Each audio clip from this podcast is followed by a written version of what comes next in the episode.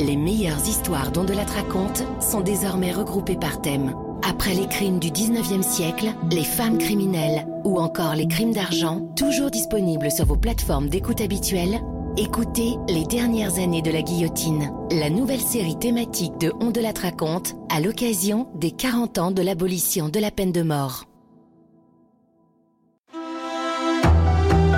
On de la raconte. Christophe Ondelat. Voici le troisième épisode de notre série en quatre épisodes sur Robert Badinter, qui sera là tout à l'heure pour le débrief. Dans l'épisode précédent, nous avons assisté avec lui, en 1972, à l'exécution sous la guillotine de Roger Bontemps. Dans cet épisode, nous allons le suivre dans un autre procès, celui de Patrick Henry. Et cet épisode, je le tire de son livre L'abolition, paru à l'époque chez Fayard et aujourd'hui disponible en livre de poche. Nicolas Loupien m'a aidé à écrire cette histoire. La réalisation est signée Céline Lebras. Europe 1, Christophe Ondelat.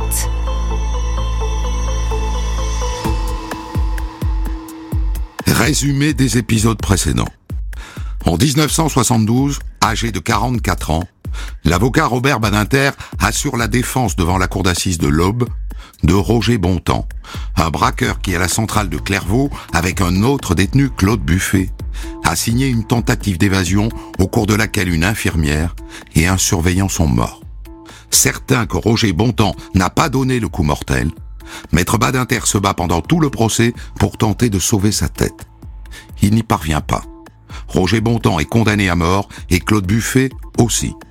Le président Pompidou refuse leur grâce et hier, Robert Badinter a assisté à leur exécution à la prison de la santé.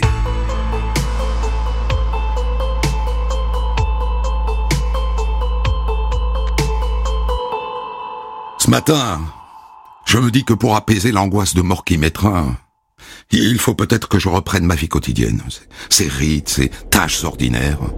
Et donc je prends le train pour Amiens, où j'enseigne à l'université. Les étudiants m'accueillent dans un silence absolu. Et pendant le cours, je sens qu'ils cherchent à déchiffrer, derrière mon masque livide, ce que ressent cet avocat vaincu, qui a vu ce qu'ils ne verront jamais. Et quand le cours se termine, quelques-uns s'approchent, ils veulent me parler. Mais je suis gêné, plus qu'eux. Alors je prends les devants, je leur parle de sujets à préparer. Ils n'osent pas m'interrompre pour me dire ce qu'ils veulent me dire, et que je refuse d'entendre. Mais j'accepte leur message silencieux. Et je les quitte vite, parce que j'ai hâte d'être seul.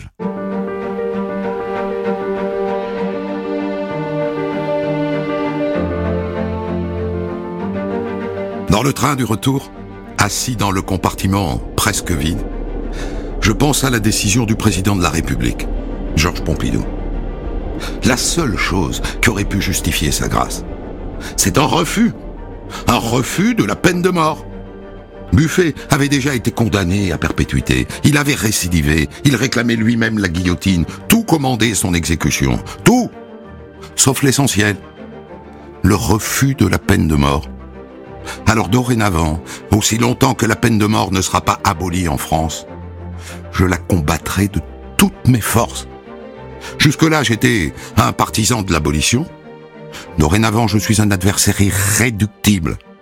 Je viens de passer d'une conviction intellectuelle à une passion militante.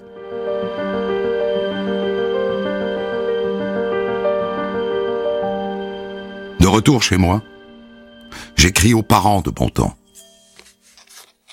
Il est mort avec courage. Il s'est confessé, il a communié. Le prêtre m'a dit qu'il était mort en chrétien et que Dieu lui ferait miséricorde. Il m'a dit combien il vous aimait. Il me l'a répété jusqu'au dernier moment. Et je vais vite poster ma lettre. C'est l'ultime geste que je peux encore accomplir pour bon temps.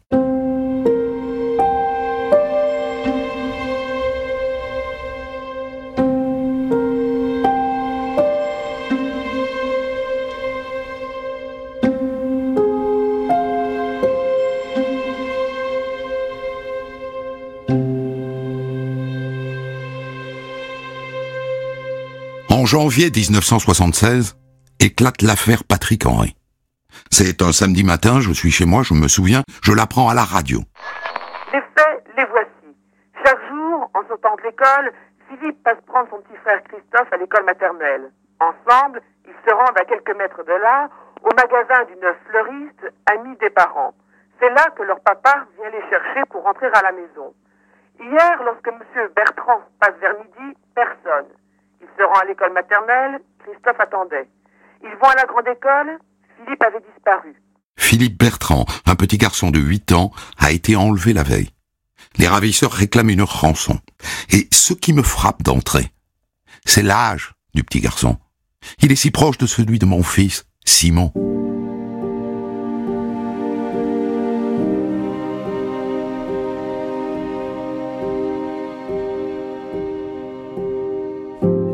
Dans les jours qui suivent, je n'avais jamais vu ça au sujet d'un crime. Une sorte de passion soulève la France entière. On assiste à une identification collective des Français aux parents.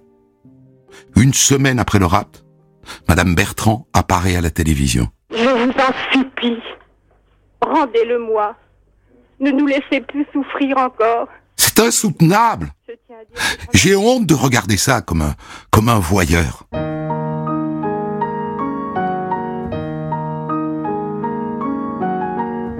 Dix jours après l'enlèvement, le curé d'une paroisse voisine des parents trouve une lettre devant sa porte et un gant du petit Philippe. Et le prêtre se précipite chez les parents. La lettre indique à monsieur Bertrand un panneau en race campagne où se trouvent d'autres indications en vue de remettre la rançon. Et comme ça, de message en message, il arrive à une sorte de parking derrière un café. Et là, sur un piquet, est accroché le manteau du petit Philippe. Le père prend le manteau et il dépose le sac contenant la rançon. Le lendemain à l'aube, la police ramène la sacoche. Personne n'est venu prendre l'argent. Mais on a vu un jeune homme rentrer à deux reprises dans le café. Les policiers qui surveillaient les lieux ont relevé le numéro de sa voiture. Il s'appelle Patrick Henry. Il est placé en garde à vue.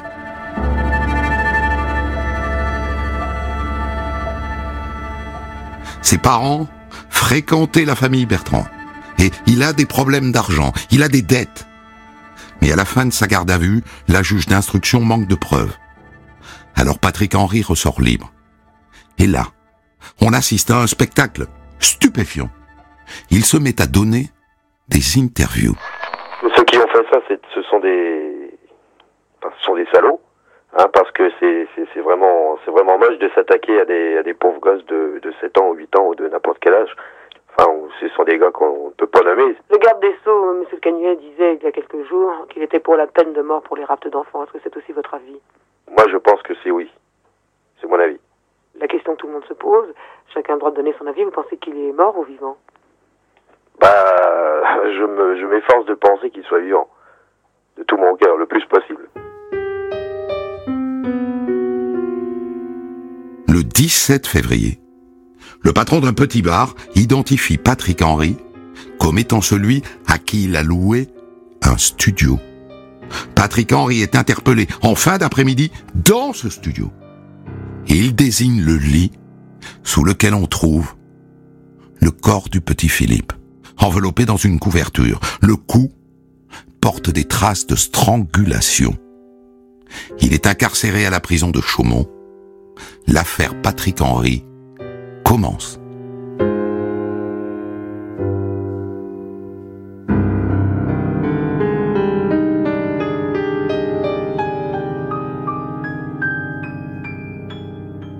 Un déferlement de haine traverse la France, une clameur de mort, comme je n'en ai jamais entendu à l'encontre d'un criminel. Jamais La plupart des journaux réclament la guillotine. Et les hommes politiques ne sont pas en reste. Le ministre de l'Intérieur, Michel Poniatowski, ami intime du président, lance à la télévision le regard tourné vers les téléspectateurs. Si j'étais juré, je me prononcerais pour la peine de mort. Et il rappelle que l'assassin s'est lui-même prononcé pour cette peine. Le pire vient du journal télévisé de 13h sur TF1. Yves Mourouzi ouvre le journal avec une photo de Patrick Henry et envoie off les déclarations qu'il a faites à la radio. L'effet sur les téléspectateurs est terrible. Et le soir à 20h, toujours sur TF1. TF1 20h avec Roger Giquel. Bonsoir. La France a peur. Je crois qu'on peut le dire aussi nettement. La France connaît la panique depuis qu'hier soir, une vingtaine de minutes après la fin de ce journal, on lui a appris cette horreur. Un enfant est mort. Roger Giquel passe ensuite l'interview de Patrick Henry qui réclame la peine de mort. Tout est dit.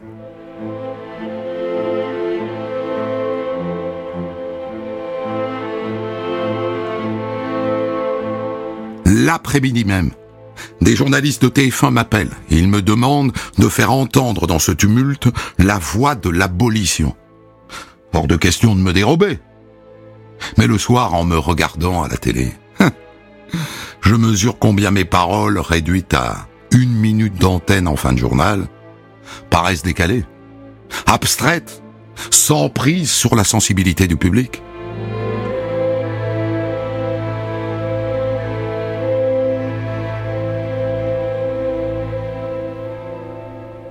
Deux jours plus tard, à Troyes lors des obsèques, question d'un journaliste. Est-ce qu'on peut pardonner, monsieur l'abbé? Curé ne répond pas.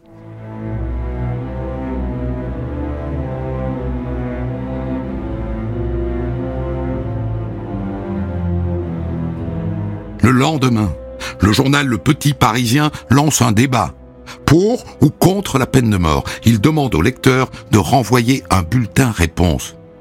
Ils en auraient reçu plus de 77 000. 99% disent oui à la peine de mort.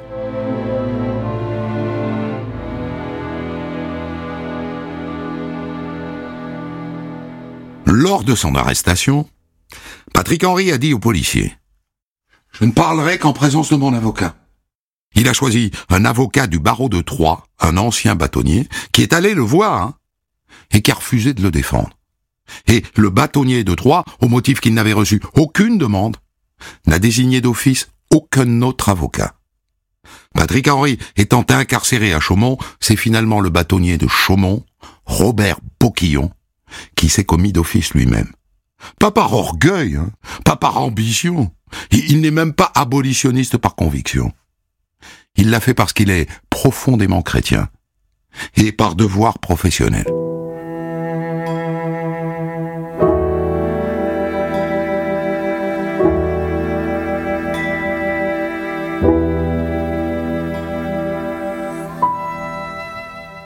Une semaine après l'arrestation de Patrick Henry, j'arrive à mon cabinet et je trouve une fiche sur mon bureau. Maître Boquillon a appelé. Il me rappelle à midi il veut que je défende Patrick Henry avec lui. Avec moi? Écoutez, je suis très touché. Ce que, ce que je vous propose tout de même, euh, j'aimerais lire le, le, dossier. Est-ce qu'on peut se retrouver dès, dès ce soir? Je, dirais à mi-chemin entre, entre Chaumont et, Paris, un, un restaurant euh, tranquille Oui D'accord.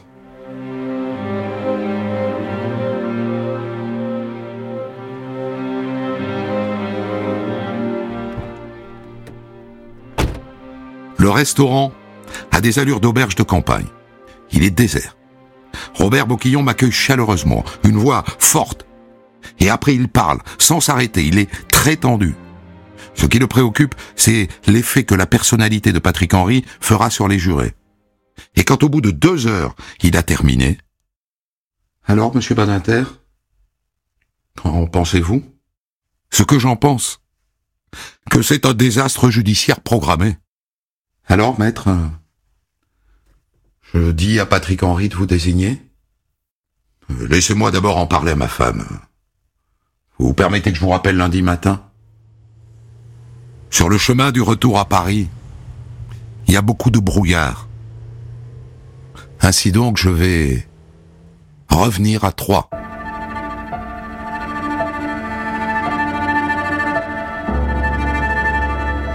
C'est une période compliquée. Le 10 février, juste avant que Patrick Henry ne soit arrêté, Le président Giscard d'Estaing a gracié un condamné à mort de 19 ans pour un crime qu'il avait commis à l'âge de 17 ans. 15 jours plus tard, la cour d'assises de Côte d'Or a condamné à mort Moussa Benzara, qui a tué une vieille dame pour lui voler ses économies.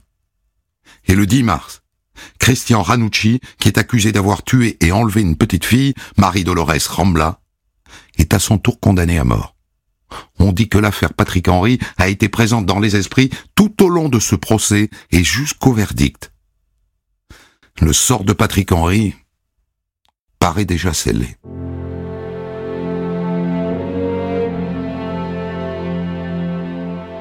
Robert Boquillon m'a envoyé le dossier d'enquête. Il faut que je voie Patrick Henry et j'apprends qu'il a été transféré à Paris, à la maison d'arrêt de la santé. Ainsi donc ma première visite va se dérouler là où Bontemps a été exécuté. Quand j'entre dans la cour, je ne peux pas m'empêcher de jeter un regard vers l'emplacement où la guillotine avait été dressée. Il arrive. Bonjour. Asseyez-vous, je vous prie. Il est très jeune. Il est plus proche de l'adolescence que de l'âge adulte. Et il a un visage lisse, il ne ressemble pas au personnage monstrueux que la presse a décrit. Moi, au départ, maître, au départ, je l'ai enlevé pour obtenir une rançon. Je voulais pas lui faire mal. Je pensais pas que la famille préviendrait la police. Le grand-père était riche. Moi, je pensais qu'il paierait la rançon. Puis le lendemain, quand j'ai vu qu'on en parlait au journal de 13 heures à la télé, j'ai eu peur. Je ne savais pas comment sortir de ce piège. J'allais marcher. quand je suis rentré, le petit commençait à s'énerver dans le studio et... Et alors? Et alors j'ai perdu la tête, maître. Je lui dis au revoir. Je le regarde s'éloigner, frêle, la nuque maigre. Et après je rentre chez moi sans repasser par le bureau, parce que j'ai hâte de retrouver les miens.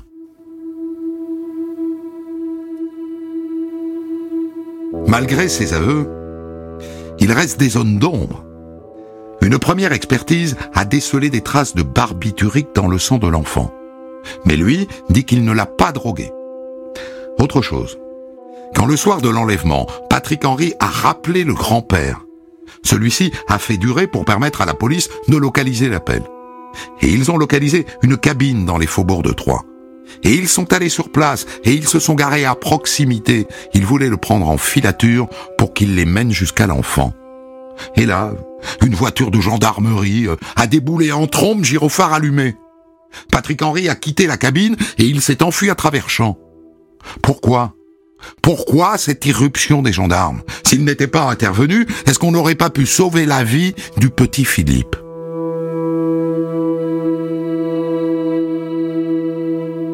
Tous les jours, je reçois des lettres qui charrient la même écume de menaces de mort. On menace ma femme. On menace mes enfants pour venger les parents Bertrand. J'ai décidé de ne pas en tenir compte. Je jette les lettres dans un grand sac que mes enfants appellent Madame Poubelle. Mais je m'inquiète pour eux. Et d'ailleurs, un soir, on rentre de dîner chez des amis. On trouve des policiers et des pompiers devant notre immeuble. Une bombe artisanale a explosé sur notre palier, oui. Le paillasson a pris feu. Des voisins et la femme de ménage qui gardaient les enfants ont réussi à l'éteindre. Au final, c'est un incident sans gravité.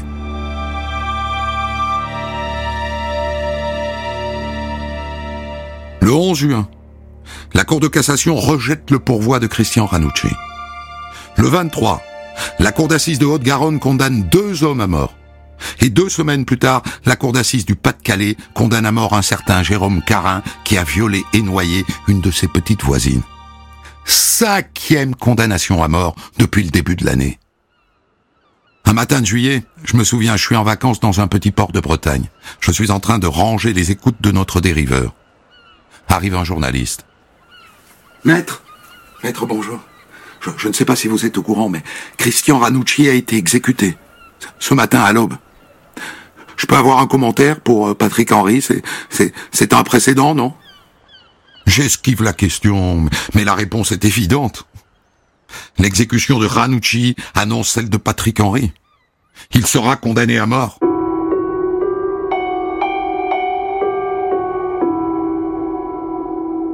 Semaine plus tard, le président Grassi Moussa Benzara, qui a assassiné une octogénaire pour lui voler ses économies.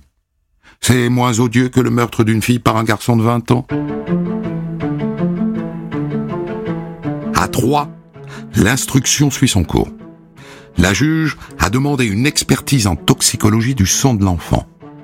Et l'expert a trouvé un taux de 0,34 grammes dans son sang, c'est-à-dire l'équivalent de deux tiers d'un verre de vin, et des traces de barbiturique. C'est confirmé.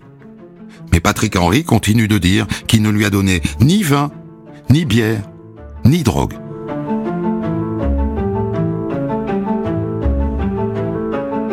Les expertises psychiatriques maintenant, elles sont très importantes pour la défense. Sept experts, les plus réputés, ont examiné Patrick Henry. Il est normal. Il n'est pas psychotique, il n'est pas pervers. Il est normal.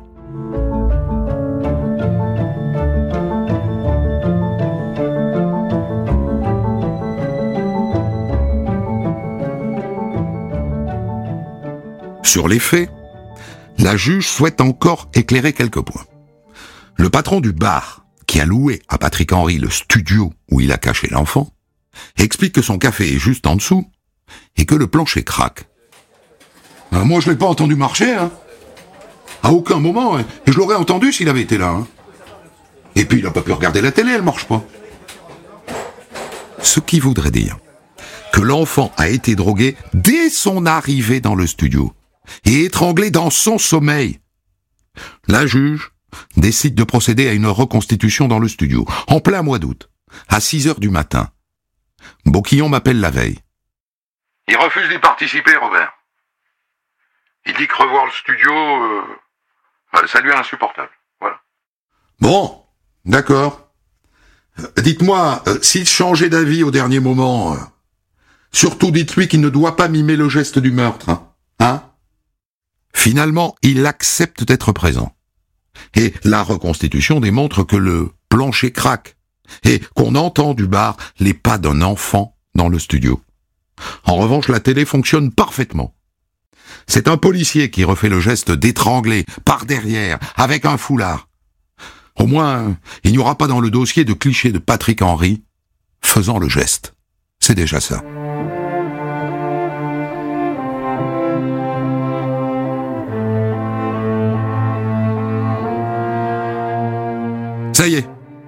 La juge, mademoiselle Gérard, a terminé son instruction et la chambre d'accusation n'a pas retenu la préméditation.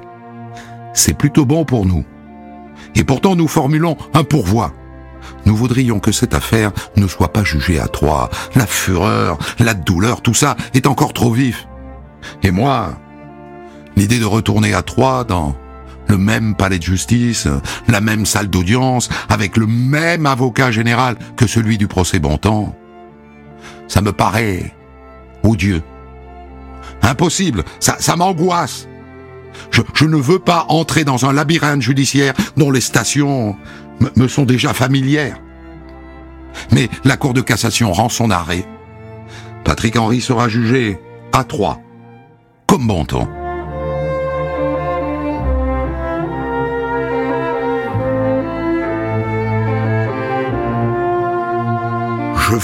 mettre la peine de mort au cœur du procès.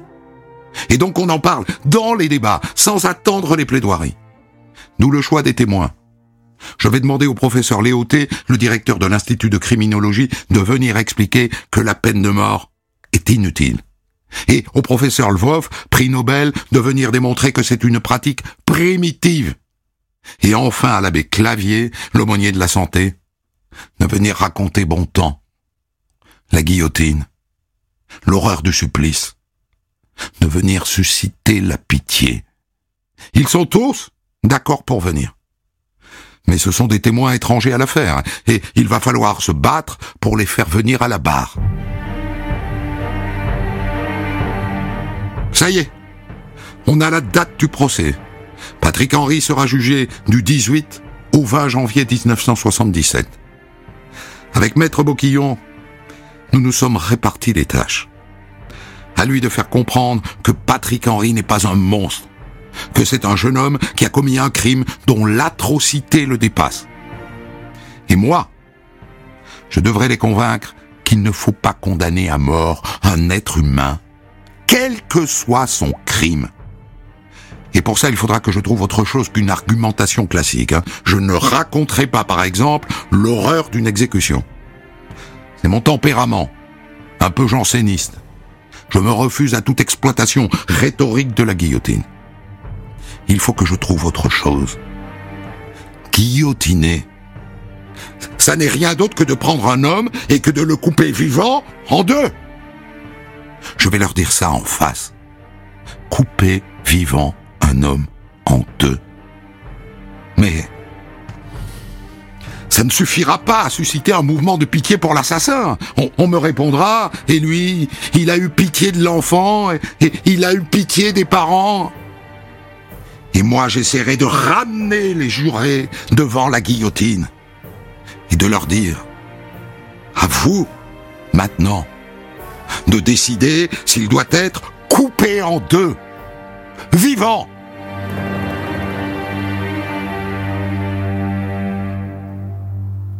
Avant le procès, il faut que je voie à nouveau Patrick Henry. Ils l'ont transféré de Chaumont à la maison d'arrêt de Troyes. Je n'y suis pas revenu depuis le procès de Buffet et Bontemps. Je connais le chemin. Bonjour, maître Badinter. Suivez-moi, on l'a mis dans la, dans la cellule où on avait mis Buffet. Il occupe déjà une cellule de condamnés à mort.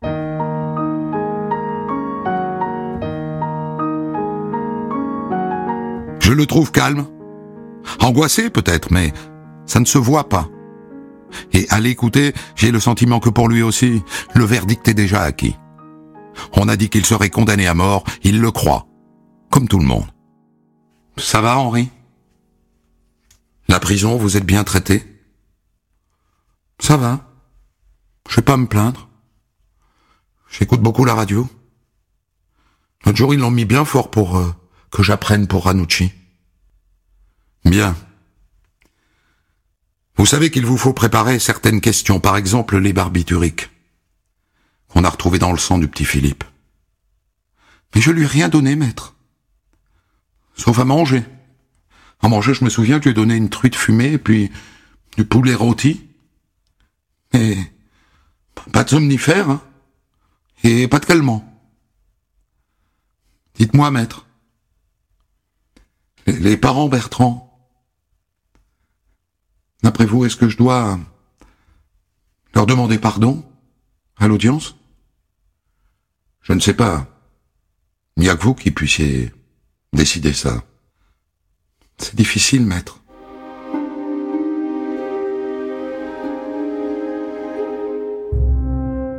En partant, je vois un livre ouvert sur sa table. C'est un manuel élémentaire d'anglais. Oui, maître. J'apprends l'anglais. Ça m'aide. Donc, il n'a pas perdu tout espoir. Fin de ce troisième épisode. Demain, évidemment, la, fin de, de ces audiences et, le verdict dans l'affaire de Patrick Henry. Euh, Robert Badinter, il y a, il y a quelque chose qui sans doute tient beaucoup au hasard. Euh, N'empêche que c'est la même prison, le même palais de justice, le même avocat général que pour Bontemps, qu'aucun de sort. Il n'y a rien d'autre à dire. Oui, vous l'avez rappelé. euh, L'histoire euh, bégaye, on dit parfois. Ici, c'est la justice qui bégayait. Le même décor, la même ville. Un supplément de haine. C'est encore Plus encore Oui, plus encore parce que la victime était un enfant et cela suscitait un facteur d'émotion supplémentaire. J'ajoute que, m'étant interrogé euh, à l'époque, je me disais pourquoi une euh, telle émotion au regard d'autres crimes euh, atroces aussi? Et j'ai compris que c'était parce que les parents du petit Bertrand, les parents de l'enfant assassiné, étaient venus à la télévision et avaient supplié l'auteur du crime, et l'auteur du crime c'était Patrick Henry, de rendre l'enfant. Il y avait eu une forme d'identification entre tous les parents de France et ses parents dans une angoisse euh, si atroce. Et que ça, ça avait joué beaucoup contre Patrick Henry. De surcroît, euh, ça n'a l'air qu'un détail, mais c'est essentiel le fait qu'on ait vu à la télévision Patrick Henry dire bon, celui qui a enlevé l'enfant et qui l'a tué, il mérite la mort. Il s'était condamné en quelque sorte. Et ça ajoutait évidemment, évidemment, au débat judiciaire une intensité plus grande encore. Il s'était lui-même condamné à mort en public. Ça ne laissait pas une grande marge à la défense. C'est un handicap ou, finalement c'est une opportunité pour vous que de pouvoir tendre un fil entre Bontemps et Patrick Henry. Et d'ailleurs, euh, dites-vous, euh, finir en quelque sorte ce travail que vous n'avez pas su faire pour défendre Bontemps, trouver les mots que vous n'aviez pas trouvés à l'époque. Les choses sont, euh, je crois, plus simple. J'ai évoqué le propos, l'histoire bégaye, euh, la justice peut bégayer aussi. C'était euh, une redite, un remake. Euh, je rappelle que simplement, Bontemps, lui, les jurés à cour avaient reconnu qu'il n'avait jamais versé le sang. Et on l'avait quand même condamné à mort et guillotiné. Patrick Henry, lui... a reconnu évidemment, il était coupable. Et euh, de ce chef, la seule question, la seule, après y avoir longuement réfléchi, la seule, c'était la question de la peine, de la peine de mort. Jamais un procès ne s'est présenté, je dirais, avec une clarté, une évidence si grande, car le crime était atroce. L'accusé n'appelait aucune pitié. La question, la seule qui se posait, c'était doit-on, en France, condamner encore à mort? C'était pour cela qu'après avoir beaucoup réfléchi à la stratégie à adopter, je me suis dit, il n'y a qu'une stratégie. C'est lutter contre la peine de mort elle-même. C'est la peine de mort que je dois mettre au cœur du débat et inverser la donne. La peine de mort devenait l'accusé. Pas facile, mais très clair pour moi. Vous racontez avec beaucoup d'honnêteté ce que vous n'aviez pas fait d'ailleurs pour Bontemps, comment vous avez découvert l'affaire? Patrick Henry, vous êtes d'abord spectateur de cette affaire. Vous êtes un, Français moyen, affecté comme les Français moyens par ce qu'il il lui arrive, ce qu'il arrive à ce, à ce petit garçon. Mais est-ce que dans votre tête, parce que vous avez ferraillé dans l'affaire Bontemps, vous avez envie d'être l'avocat de Patrick Henry tout de suite? Non. Non. Non. Et d'ailleurs, euh, d'autres avocats auraient très bien pu assumer euh, ce rôle pas au barreau de Troyes, qui à l'époque ne s'est pas signalé par un courage judiciaire éminent, euh, pas voulu euh, euh, commettre d'office un membre, le degré, l'intensité de la haine qui régnait à Troyes à cet égard envers Patrick Henry était extrême. Boquillon, lui, est un homme un homme de beaucoup de courage et de sensibilité. Il était partisan, lui, de la peine de mort. Il est très chrétien, très chrétien, et euh, sa conscience chrétienne lui interdisait d'aller plus loin dans cette euh, conviction judiciaire. C'est un homme de grande qualité, riche d'humanité, et euh, qui a, je pense, touché les jurés. Oui, je, je, lui dois reconnaissance à Boquillon. Alors, les choses étant ce qu'elles sont, euh, à trois, on avait euh, délibérément euh, la Cour de cassation décidé qu'on tiendrait le procès. C'était pour chacun juger d'avance. D'ailleurs, des experts, des amis chers, je pense notamment à Frédéric Potcher, qui était le grand chroniqueur judiciaire à cette époque-là, avait dit Pouf, vous n'avez pas une chance, Robert. Vous n'avez pas une chance. Enfin, peut-être une chanson. Et je dis, je ne verrai que celle-là, la seule chose qui m'intéresse. Reparlons de cette haine, de ce déferlement de haine, dont vous dites que vous, vous n'en avez jamais vu à ce point-là. Non. De haine dans ce pays, de haine collective. C'est intéressant. Un accusé, non. Contre l'accusé. Oui, je, non, je ne me souviens pas. Et ça tient au fait qu'on l'a vu à la télé? Ça ne tient qu'à ça? Oui, au fait qu'il avait menti d'une façon ignominieuse au public. Ignominieuse, en disant, euh, c'était la phrase terrible, euh, l'assassin comme devrait les condamner à mort. Il s'était condamné à mort en public lui-même. Donc pour la défense, ça ne laissait pas une grande marge. Et ce sondage du petit Parisien, qui est très étonnant, euh, alors qui n'a aucune valeur scientifique, puisqu'il ne s'agit que de renvoyer un bulletin par la poste, mais enfin, 99% des lecteurs du petit Parisien qui répondent à ce sondage oui, demandent la mort. Ça n'a aucune valeur scientifique, non. Euh, mais très très forte majorité de Français dans cette affaire-là, et compte tenu de la personnalité de l'enfant et des circonstances du crime, euh, étaient en faveur de la peine de mort. Je vous rappelle ce que disait Potcher. Je suis très intéressé évidemment par euh, votre rencontre avec Patrick Henry et cette réflexion. Les monstres ne ressemblent pas à des monstres.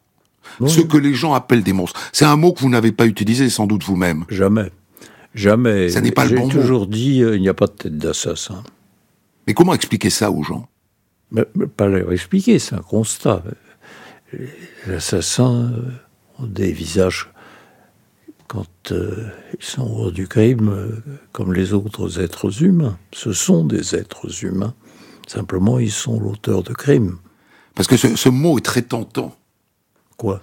Le mot de monstre. Enfin, Il est à disposition. Enfin de la plèbe. Oui, enfin. L'enflure des termes n'a jamais, jamais servi à masquer la réalité. Ce sont des hommes qui ont commis des crimes, et souvent parfois des crimes atroces, qu'on juge. Point. Ce sont des êtres humains qu'on juge. Pour revenir à une idée qu'on avait évoquée déjà lors du premier épisode et, et, et le procès de Bontemps, euh, vous, vous disiez il n'est pas nécessaire d'aimer pour défendre, j'avais émis l'hypothèse que vous aimiez bien Bontemps. J'ai l'impression que vous aimez moins Patrick Henry, ce qui n'a probablement aucune importance. Je, je, vais vous répondre sèchement, je n'aimais pas Patrick Henry. Point. Je n'aimais pas Patrick Henry. Et ça ne vous gêne pas de le dire Mais et ça ne me gêne pas de le dire, je n'ai pas de raison d'avoir de sympathie pour un assassin d'enfant. La question, la seule, c'était la question de la peine de mort j'avais beaucoup médité ce qu'était la stratégie que nous avions adoptée dans l'affaire Bontemps. Bontemps, nous avions fait reconnaître par la cour d'assises qu'il n'avait jamais, jamais tué. Il n'avait jamais, jamais porté à l'infirmière un coup mortel. Jamais. La cour d'assises l'avait reconnu. Elle a quand même condamné à mort. Donc, là, c'était une question essentiel, le choix de la stratégie. Le crime était abominable. Le personnage, sans aucun intérêt, il avait agi uniquement pour l'argent. Donc c'était ailleurs qu'il fallait chercher la clé. Et pour moi, elle était simple. Et c'est ce que j'ai résolu de faire. Je l'ai dit aux jurés, aussi clairement que possible si vous croyez dans la peine de mort, alors, là, vous avez un coupable, il a avoué, le crime est odieux, à vous de décider. Mais si vous n'y croyez pas, et j'explique pourquoi il n'y fallait pas croire, alors là, le moment est venu de dire non, même dans ce cas-là. Ce qui était en jeu dans le procès Patrick Henry, au-delà du sort de Patrick Henry, c'était la peine de mort elle-même. C'est elle que j'avais délibérément mis au cœur des débats. Ça devenait le procès de la peine de mort. Là où il y avait procès de Patrick Henry, qui était implaidable, j'ai choisi de substituer le procès de la peine de mort. Vous aimez, vous voulez, vous croyez en la peine de mort? Eh bien, c'est le moment. Et c'est là où, quand j'ai conclu, et je ne l'avais pas préparé, je leur ai dit, on abolira la peine de mort, inévitablement, et dans beaucoup moins de temps qu'on ne le croit, parce que la peine de mort en Europe n'avait plus sa place, et certainement pas en France, et certainement moins encore en France seulement. Voilà. Si vous le condamnez à mort, la peine de mort sera abolie. Et quand vos enfants vous regarderont, ils sauront que vous avez envoyé à la guillotine cet homme jeune et que vous avez choisi pour lui de le faire exécuter. Et vous verrez leur regard. Et je me suis rassis. Votre choix de faire venir à la barre des, des témoins, des grands témoins qui n'ont pas de rapport direct à l'affaire. Euh, il y a le directeur de l'Institut de criminologie, il y a un prix Nobel, il y a, un curé. Que dit le code de procédure pénale à cette époque-là? Il vous interdit de faire venir ces témoins en vérité Non.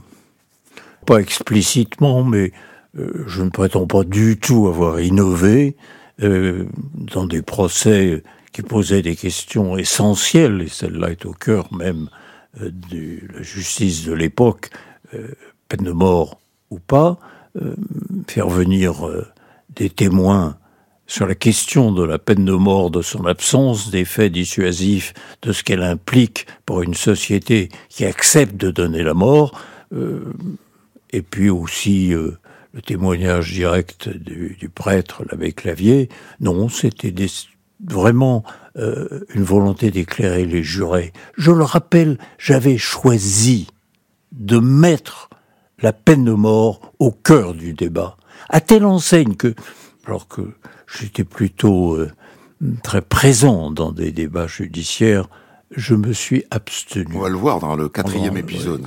je me suis abstenu précisément pour marquer que moi, les choses étaient d'une grande clarté. Et je voulais qu'elles le soient aussi pour les jurés. S'ils croyaient dans la peine de mort, eh bien, c'était le moment. Si au contraire, ils mesuraient ce que cela signifiait, pas seulement pour la justice, mais pour chacun d'entre eux pour le reste de ses jours, alors c'était aussi le moment. C'était eux que je plaçais devant la peine de mort. Ce qui est intéressant dans ce procès, c'est que vous trouvez aussi une formule concernant la guillotine. Une formule dont on a le sentiment qu'elle recouvre enfin ce que vous vouliez dire. Guillotiner, c'est couper en deux quelqu'un de vivant. Oui. Et vous n'étiez pas arrivé jusque-là à dire les choses comme ça. Non, mais euh, c'était une euh, plus qu'une image, une évidence. Guillotiner, c'est couper un homme vivant en deux morceaux et tombe chacun à côté. Et c'est une expression qui est plus puissante quand vous la prononcez que tout ce que vous avez pu dire avant. Je l'ignore, Vous le souhaitez. mais elle était euh, exactement l'expression de ma pensée, sans pathos. C'est vraiment une description exacte. C'est couper un homme vivant en deux. Merci Robert Badinter. Euh, Rendez-vous demain pour le euh, dernier épisode, le verdict dans l'affaire Patrick Henry. Je rappelle que le livre dont j'ai tiré le récit d'aujourd'hui et celui de demain, c'est votre livre L'abolition paru chez euh, Fayard. Des centaines d'histoires disponibles sur vos plateformes d'écoute et sur europe1.fr. Découvrez l'histoire du jour dont de la raconte à 14h sur Europe 1 et dès 6h du matin en podcast.